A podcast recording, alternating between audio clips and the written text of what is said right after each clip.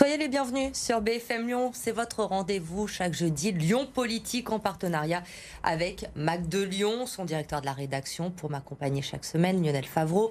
Bonsoir Lionel. Bonsoir Elodie. Et c'est le dernier Lyon Politique de la saison. Euh, aujourd'hui, nous avons choisi d'inviter pour l'occasion Jean-Louis Touraine. Bonsoir Jean-Louis Touraine. Merci d'avoir accepté euh, votre, notre invitation. Pour ceux qui ne vous connaissent pas, il n'y en a pas beaucoup.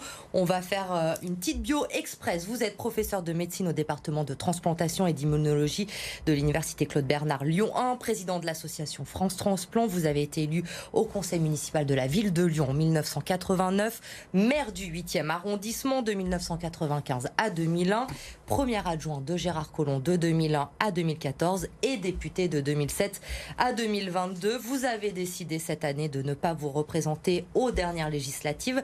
C'est votre suppléante Sarah Payon qui était candidate sur la troisième circonscription du Rhône, battue par la candidate de la NUPES, Marie-Charlotte Garin. Alors depuis trois semaines et après 33 années de vie politique, vous n'avez plus de mandat. Comment vivez-vous cette nouvelle vie, Jean-Louis Touraine? Pour l'instant, très très occupé. Euh, et elle ne sera pas euh, une vie de repos. Euh, je pense que il faut toujours regarder l'avenir plus que le passé, plus que le rétroviseur. Et dans une vie où pendant un demi-siècle, je me suis occupé de, mes malades à l'hôpital, et pendant, vous l'avez dit, 33 ans de, la chose publique en tant qu'élu, j'ai pris un certain nombre d'habitudes d'être au service de la population ou des patients, et, il n'est pas possible, pas imaginable pour moi d'arrêter ceci. Ce serait presque un arrêt de mort que de ne pas me euh, avoir une préoccupation en tête le matin quand je me lève sur l'avenir, sur ce que je peux faire, et non pas contempler ce que j'ai pu faire euh, euh, dans le passé et m'en satisfaire. Non, parce qu'il y a beaucoup de choses encore à faire et que l'on peut faire hors du cadre de l'Assemblée nationale. Donc j'ai encore beaucoup de projets. Pourquoi avoir choisi 2022, cette année, pour arrêter précisément? Vous aviez peur de faire la campagne de trop? J'avais surtout euh, fixé en moi-même une euh, limite dans le nombre de mandats de députés. Vous savez, il y a quelques années, on a réfléchi sur euh, le non-cumul des mandats, qui veut dire ne pas être en même temps maire d'une grande ville ou premier adjoint et député. Et donc, je me suis appliqué cette règle hein, d'arrêtant d'être premier adjoint de Gérard Collomb à l'époque, au moment, quelque temps après avoir été élu député. Et euh, à cette époque, on a réfléchi aussi au cumul dans le temps. Et la grande majorité, et j'appartenais à celle-ci, euh, indiquait à l'époque euh, un mandat, c'est trop peu, parce qu'on n'a pas le temps de réaliser tout ce que l'on peut faire. Il faut se roder, se familiariser avec les rouages de l'Assemblée nationale. Mais trois, plus de trois mandats, c'est trop, parce que on se on devient routinier, on, croit que c'est un métier, que c'est euh, euh, un, travail comme un autre, et euh, on, perd la, le sens de la fonction de député, qui est une fonction, qui est, qui est une mission que l'on doit exercer transitoirement, puis céder la place à un autre. Et donc, je me suis appliqué ceci. Évidemment, je ne l'ai pas dit tout de suite publiquement, parce que quand on dit trop tôt que l'on va s'arrêter dans 4 ou 5 ans, vous avez tout de suite les ambitions de tous les éventuels successeurs qui apparaissent et qui gâchent en définitive votre activité. Je me souviens trop comme Raymond Barre, pour lequel j'avais de l'estime, a eu un mandat rendu parfois difficile par ses propres dauphins, parce qu'il avait dit qu'il ne ferait qu'un mandat. Et donc, euh, les multiples personnes qui se pensaient être en susceptibilité de remplacer, eh bien, dès le début, euh, on préparait cette succession. Et, ça n'a donc pas été tout à fait serein. Donc, moi, j'ai préféré attendre euh, il y a quelques mois où j'ai dit d'abord à ma suppléante et à mes collaborateurs que je ne me représenterai pas, donc ils commencent à s'organiser pour, pour la suite. Et puis, quelques mois plus tard, je l'ai fait savoir publiquement. Jean-Louis Touraine, est-ce qu'en politique, c'est difficile de prendre sa retraite? Ben, Je crois qu'on la prend jamais vraiment on l'apprend jamais vraiment. J'en veux comme exemple mon propre père qui, dans des conditions différentes, avait eu aussi un, mandat de, maire d'une petite ville et de conseiller euh, général de l'Isère. Euh, quand il s'est arrêté, à peu près à un âge comparable à moi, il n'a jamais décroché en vérité. Il n'a jamais décroché. Il avait toujours des appels téléphoniques, il avait toujours des réunions, il avait toujours des fonctions. Ce n'étaient plus les mêmes fonctions, mais l'intérêt pour la chose publique ne l'a jamais quitté. Est-ce que vous considérez que Gérard Collomb aurait dû se retirer au moment des élections municipales et métropolitaines de 2020 Non, je crois qu'il aurait dû avoir, je vais dire la sagesse, excusez-moi parce que j'ai de l'estime pour lui, je ne veux pas du tout apparaître impertinent, mais euh, il aurait dû sentir, lui qui a en général une bonne euh, euh, euh, capacité à prévoir la politique, il aurait dû sentir que s'il s'était présenté à la mairie de Lyon, il serait élu, mais s'il se présentait à la métropole, il ne serait pas élu. Nous avons essayé de lui faire entendre, mais son ambition était de redevenir président de la métropole. Mais je vous assure qu'à cette époque-là, il aurait dit je fais encore un mandat, mais un mandat de maire de Lyon ce, qu'il était à l'époque. Puisque quand il est revenu de la place Beauvau à Paris, du ministère de l'Intérieur, il est arrivé ici et il a été réélu maire par les conseillers municipaux. Donc il est resté maire. Bon, si à ce moment-là, il s'était représenté comme euh, candidat à la mairie de Lyon, je pense très sincèrement qu'une majorité de Lyonnais l'aurait réélu pour un dernier mandat à la mairie de Lyon alors que pour la métropole, c'était infiniment plus difficile, car les maires des autres communes avaient plusieurs griefs contre lui et donc n'étaient pas prêts à lui euh, céder la place. À 77 ans, c'est déjà un âge respectable pour prendre sa retraite. Est-ce que c'est normal qu'une vie politique... 76, ne m'en ajoutez pas un de plus. Est-ce que c'est normal qu'une vie politique se poursuive davantage qu'une vie professionnelle, puisqu'on parle beaucoup de l'âge de la retraite en ce moment mais je ne pense pas qu'on prend sa retraite professionnelle non plus, forcément, obligatoirement, impérieux, impérativement. Euh, souvenez-vous, euh, non, on ne peut pas se souvenir, ni vous ni moi, mais après la Première Guerre mondiale, où il y a eu une hémorragie d'hommes euh, exceptionnelle, avec une guerre qui a été terrible, eh bien, beaucoup de gens, même si la longévité à l'époque était beaucoup plus basse qu'aujourd'hui, beaucoup de gens ont dû travailler dans des métiers intellectuels jusqu'à 75 ans. Dans les fonctions euh, universitaires, dans les fonctions euh, juridiques, dans beaucoup de métiers, les gens étaient prolongés en fonction jusqu'à 75 ans, sauf s'ils étaient malades. Euh, ce qui veut dire qu'il n'y a pas forcément un âge le même pour tous. Toutes ces discussions sur la retraite sont complexes. Parce qu'il est vrai que quand on a un métier très pénible, on aspire à s'arrêter tôt. Et je le comprends, ça surtout si on a commencé très jeune. Euh, par contre, si on a une occupation qui est essentiellement intellectuelle euh, et qu'on a gardé des bonnes facultés intellectuelles, euh, on n'aspire pas à se mettre au repos complètement. Et donc, je crois qu'il faut trouver des équilibres différents. L'important, c'est de considérer qu'on n'a pas une vie professionnelle. Nous avons tous plusieurs vies successives et nos descendants, les enfants d'aujourd'hui, en auront encore plus, ils changeront encore plus de métier que nous. Donc, moi, j'ai eu un métier qui a duré un demi-siècle à l'hôpital. J'ai un autre métier, en, partie en simultané, qui a duré 33 ans comme élu. Ben, maintenant, j'aspire à un nouveau métier qui euh, sera consacré toujours à mes concitoyens, toujours à la chose publique, toujours dans un domaine à la frontière entre la santé, le social et la politique. Jean-Louis Touraine, on va revenir ce soir sur les moments forts de votre vie politique. 33 ans, vous l'avez dit, on va pas avoir le temps évidemment euh, de tout revoir ensemble ce soir. Elle a commencé en 1989 lorsque vous êtes élu au conseil municipal de la ville de Lyon. Qu'est-ce qui vous pousse à ce moment-là à entrer en politique? Gérard Collomb. Gérard Collomb qui est venu me voir en me disant euh, est-ce que euh, au début vous, puis après tout de suite tu, euh, voudrais venir te présenter avec moi dans le 9e arrondissement. Je dis pourquoi le 9e arrondissement? C'est l'arrondissement que je connais le moins bien à Lyon. Je sais où c'est, mais j'y ai pas travaillé et j'y ai jamais habité. Ben, parce que ça m'aiderait.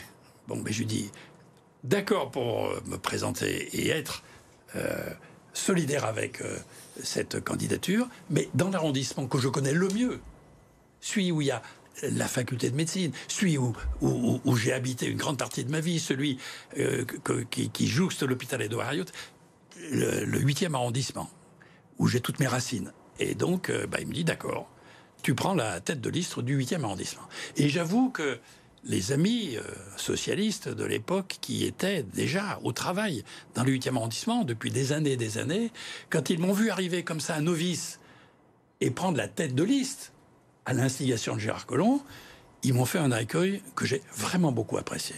Parce que je me disais, c'est pas évident pour eux.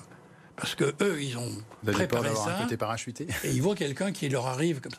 Et non, au contraire, ils ont dit, ensemble, on a peut-être des chances. Euh, et on a eu des chances. On n'a pas tout de suite fait un score tout à fait suffisant en 89, mais on l'a fait en 95. Et en 95, vous devenez effectivement le maire du 8e arrondissement. Quel souvenir vous en gardez aujourd'hui de cette période? Magnifique. Si vous voulez, je compare souvent forcément la vie politique avec la vie euh, de médecin. Et pour moi, dans les deux professions, il faut savoir beaucoup écouter avec bienveillance nos interlocuteurs. Ensuite, il faut faire un diagnostic. Quel est le problème? Puis après, il faut apporter euh, un traitement ou une solution. Eh bien, euh, maire d'un arrondissement, c'est un médecin généraliste. On écoute tout le monde, tous les soucis, dans tous les domaines. Les femmes qui ont subi des violences, les euh, hommes qui n'arrivent pas à accéder à tel emploi, les jeunes, les personnes âgées, les handicapés, toutes les personnes viennent vous voir quand ils n'ont pas de solution. Et même ce qui ne relève pas de vous, mais ils vous disent, bah, portez ma demande où il faut. Si ça dépend du département, faites euh, euh, transmettre ce, dossier au conseil qu'on appelait à l'époque général. Si ça dépend de la région, etc., etc. Et donc, j'ai eu beaucoup, beaucoup de plaisir à tisser des liens avec tous les habitants, les plus humbles comme les plus entreprenants. Et au total, je crois, j'espère qu'on a pu donner une certaine impulsion au 8e arrondissement. Et si vous voulez que je résume une ou deux choses, moi, je, je mettrais en premier peut-être la création des conseils de quartier, qui était quelque chose qui n'avait pas euh, convaincu Raymond Barre. Il voulait pas. Bon, euh, du coup, ça a été le seul arrondissement qui a créé des conseils de quartier. Et ces conseils de quartier, premier sujet sur lesquels je demande au conseil de quartier du quartier des États-Unis de travailler, c'était la place du 8 mai, qui à l'époque ressemblait à Beyrouth après, euh, après des périodes de guerre. C'était complètement défoncé, etc. Il y avait un marché sauvage, c'était terrible. Et on a dit non, on va faire quelque chose, mais c'est les riverains qui vont décider. Les femmes et les hommes qui vont au marché, les gens qui habitent autour, les mères de famille qui viennent avec leurs enfants. Eh bien, ces gens-là se sont réunis. Petit à petit, ils ont élaboré un projet avec bien sûr les techniciens de la ville et de ce qu'on appelait le Grand Lyon. Et euh, tout ça a déboucher sur cet aménagement d'une place qui aujourd'hui, je crois, a belle allure, en tout cas bien mieux qu'avant, où il y a un grand marché qui a été mis cette fois dans l'alignement des commerces. Bon, il y a encore des choses à faire dans ce quartier. Il y a six ans plus tard, six ans plus tard, en 2001, est-ce que vous n'êtes pas retrouvé en concurrence avec Gérard Collomb parce que vous aviez pris du poids en politique au cours de ce premier mandat comme maire du 8e On a pu avoir une tentation, et puis euh, euh, l'un face à l'autre, effectivement, mais parce qu'on avait des petites nuances. C'était pas des questions de personne. Euh, moi, je, n'avais pas une ambition. Euh, Il était devenu plus centriste que vous ou? Je dirais pas ça, non. Euh, Est-ce qu'avec le recul, vous dites que vous auriez fait basculer Lyon comme lui je, je, dirais que non, non, non, non. Je pense que ni l'un ni l'autre, à l'époque, vous savez qu'en 2001, on a gagné très juste très juste. Euh, il suffisait que l'un ou l'autre ne soit pas solidaire et les, le, plus que chacun apportait euh, n'aurait pas été présent et on, ne passait pas. C'est une victoire d'équipe. Il y a eu besoin, il y a eu besoin d'ajouter tout cela. Et c'est vrai que je me souviens encore, on a euh, eu un déjeuner avant cette élection 2001 qui était un restaurant qui s'appelle le Carreau de Lyon. Euh, et dans un petit repas provençal avec une bouteille de bandol, euh, nous avons élaboré en définitive le plan de mandat. C'est-à-dire qu'il m'a demandé euh, ce que je souhaitais faire. Je lui ai dit les choses qui me paraissaient importantes pour la ville de Lyon. Et là-dessus, il m'a dit, et, réciproquement, lui-même m'a dit, en particulier les soucis pour certains dynamismes économiques, etc. Nous sommes tombés d'accord sur les choses. Nous avons ajouté nos demandes de, l'un et de l'autre. Et ensuite, il m'a dit comment tu veux qu'on réalise cela? Euh, Et il m'a dit est-ce que tu, si je me présente comme maire, est-ce que tu voudrais être mon premier adjoint? Je dis d'accord. Et c'est ce qui se passe en 2001 jusqu'en 2014. Vous êtes son premier adjoint chargé des déplacements, de la tranquillité publique et de la décentralisation. De quoi êtes-vous le plus fier en tant que premier adjoint de la ville de Lyon? C'est difficile de résumer parce que il y a des choses qui qui sont pas apparentes, qui laissent pas trace, comme d'essayer de maîtriser euh, l'insécurité, comme d'essayer de d'améliorer euh, la circulation urbaine. Hein. Euh, bon, c'est à cette époque qu'on a mis en place la zone 30 dans, toute la presqu'île. Bon, c'est pas quelque chose, si vous voulez, qui, reste de façon emblématique, mais ça a apaisé un petit peu les choses. Je dirais que ce qui se voit de cette période, c'est ce que nous avons fait avec Gérard Collomb, comme avec Gilles Bunat, notamment les berges du Rhône. Qui était en charge de l'urbanisme. Vous avez été les berges du Rhône. Oui, vous avez été en charge de la tranquillité publique. Vous avez fait référence. On parlait déjà à l'époque des problèmes d'insécurité à la guillotière. Vous vouliez mettre en place une forme de, prévention situationnelle. Aujourd'hui, on, on, parle encore de déplacer un arrêt de tramway, etc. Euh, mais c'est encore un abcès de fixation pour la délinquance Guillotière. Est-ce que c'est vos successeurs qui n'ont pas été à la hauteur? Est-ce que c'est les adjoints actuels, Mohamed Chioui, Mohamed adjoint à, la sécurité de, de, Grégory Doucet? Enfin, comment ça se passe? Pourquoi ça n'a pas aussi euh, bien évolué depuis votre époque? Je n'aime guère juger mes, mes, successeurs. Je veux simplement euh, parler de cette époque où je crois que nous étions arrivés à apaiser les choses. Je ne dis pas que c'était parfait. Je ne dis pas que nous avions supprimé tout trafic de toutes sortes dans, ces territoires, même si on en avait réduit l'ampleur.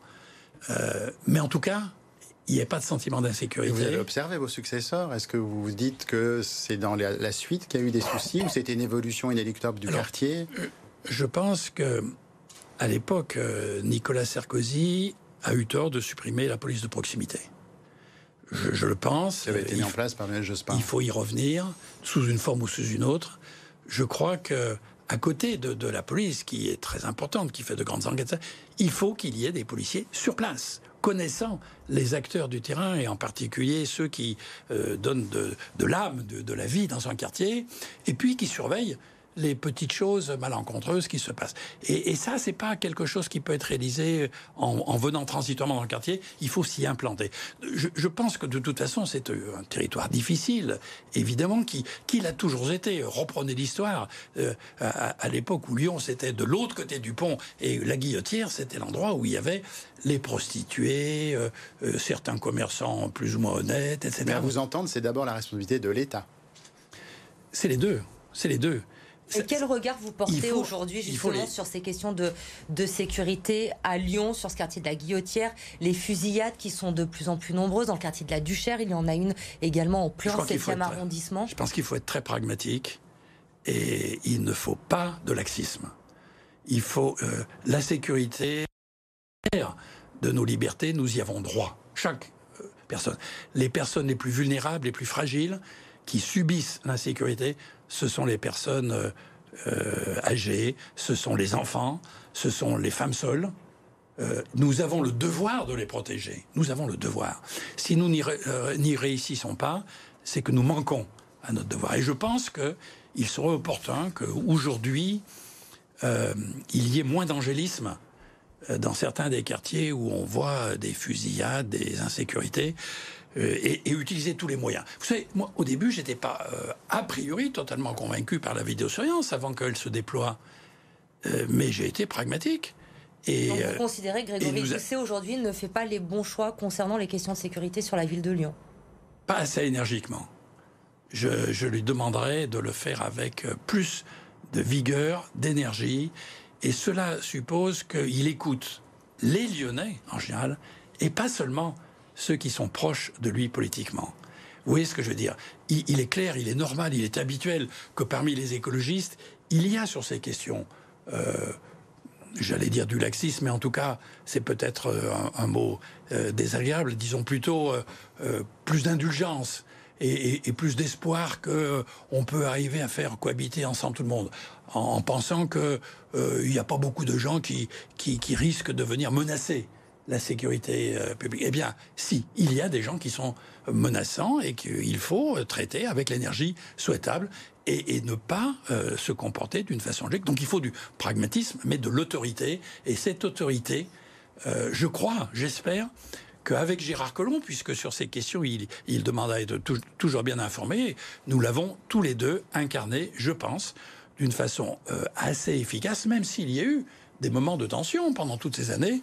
Mais je crois qu'aujourd'hui, il y a un besoin d'autorité. À un moment donné, vous avez quitté le PS pour rejoindre Emmanuel Macron. Est-ce que vous trouvez qu'il a été fidèle à son fameux en même temps, puisque vous parlez de pragmatisme, ou est-ce qu'il a dérivé vers la droite, comme certains lui reprochent aujourd'hui? Nous jugerons complètement cela a posteriori et au bout de la fin de ce mandat. Euh, je pense qu'il y a plus d'actions entre guillemets de gauche que ce que les gens euh, l'indiquent généralement mais moins que ce que je souhaiterais. Donc je, m'explique. Euh, il y a parmi les mesures qui ont été prises des actions pour aider sur le plan budgétaire les personnes en difficulté avec une amélioration de, de pensions, de, de, bas niveau, de, de, de, de moyens de toutes sortes, de certaines primes, etc., euh, des allocations qui ont été améliorées, enfin différentes choses, bon, des mesures comme par exemple euh, l'amélioration des conditions d'accès aux, IVG pour les femmes, enfin différentes mesures qui sont généralement cataloguées de gauche, qui ont été prises, qui ont été efficaces. Et je pense qu'il n'y a pas à rougir de certaines des mesures sociales. Par contre, il y a eu aussi des mesures euh, euh, qui sont plus inspirés de ce qu'on appelle généralement le libéralisme économique et qui, euh, effectivement, celles-là sont plus inspirés par la droite. Donc je crois que il faut continuer à être très vigilant. Et moi, je suis très heureux de voir que dans le gouvernement actuel, il y a plusieurs personnes très vigilantes sur ce point-là, qui, déjà la Première ministre, mais aussi la présidente de l'Assemblée nationale et plusieurs autres personnes, souvent des femmes d'ailleurs, qui sont très imprégnées de ces idées de justice sociale euh, et qui euh, vont, euh, j'en suis sûr, s'attacher à ce qu'il n'y ait pas de dérive, comme vous l'avez dit, qui soit vers des mesures trop droitières. Et puis ensuite, il y a l'Assemblée nationale, député pendant 15 ans. Vous êtes resté fidèle à vos valeurs. Vous avez défendu les sujets qui euh, vous tiennent à cœur. On vous a d'ailleurs reçu plusieurs fois hein, sur BFM Lyon pour en parler. 2017, vous déposez une proposition de loi pour une fin de vie dans la dignité. En 2018, vous signez une tribune avec 155 députés pour donner aux malades en fin de vie la libre disposition de leur corps. Il y a eu aussi la PMA pour toutes. Quelle est votre plus belle réussite en tant que député vous avez évoqué, notamment dans ce dernier mandat, la loi de bioéthique dont j'étais rapporteur et, je suis fier de, des réalisations, même si personnellement, peut-être parce que je suis d'héritage euh, socialiste et de gauche, euh, j'aurais souhaité aller encore un petit peu plus loin. Mais il est vrai que les lois de bioéthique, la première était en 94, ont été en France, euh, on va dire, un peu conservatrices. En 94, ça a été l'édiction de beaucoup d'interdits dans, tous les domaines. Quand les autres pays européens, eux, donnaient davantage de possibilités au progrès pour l'intérêt des malades, pour les chercheurs.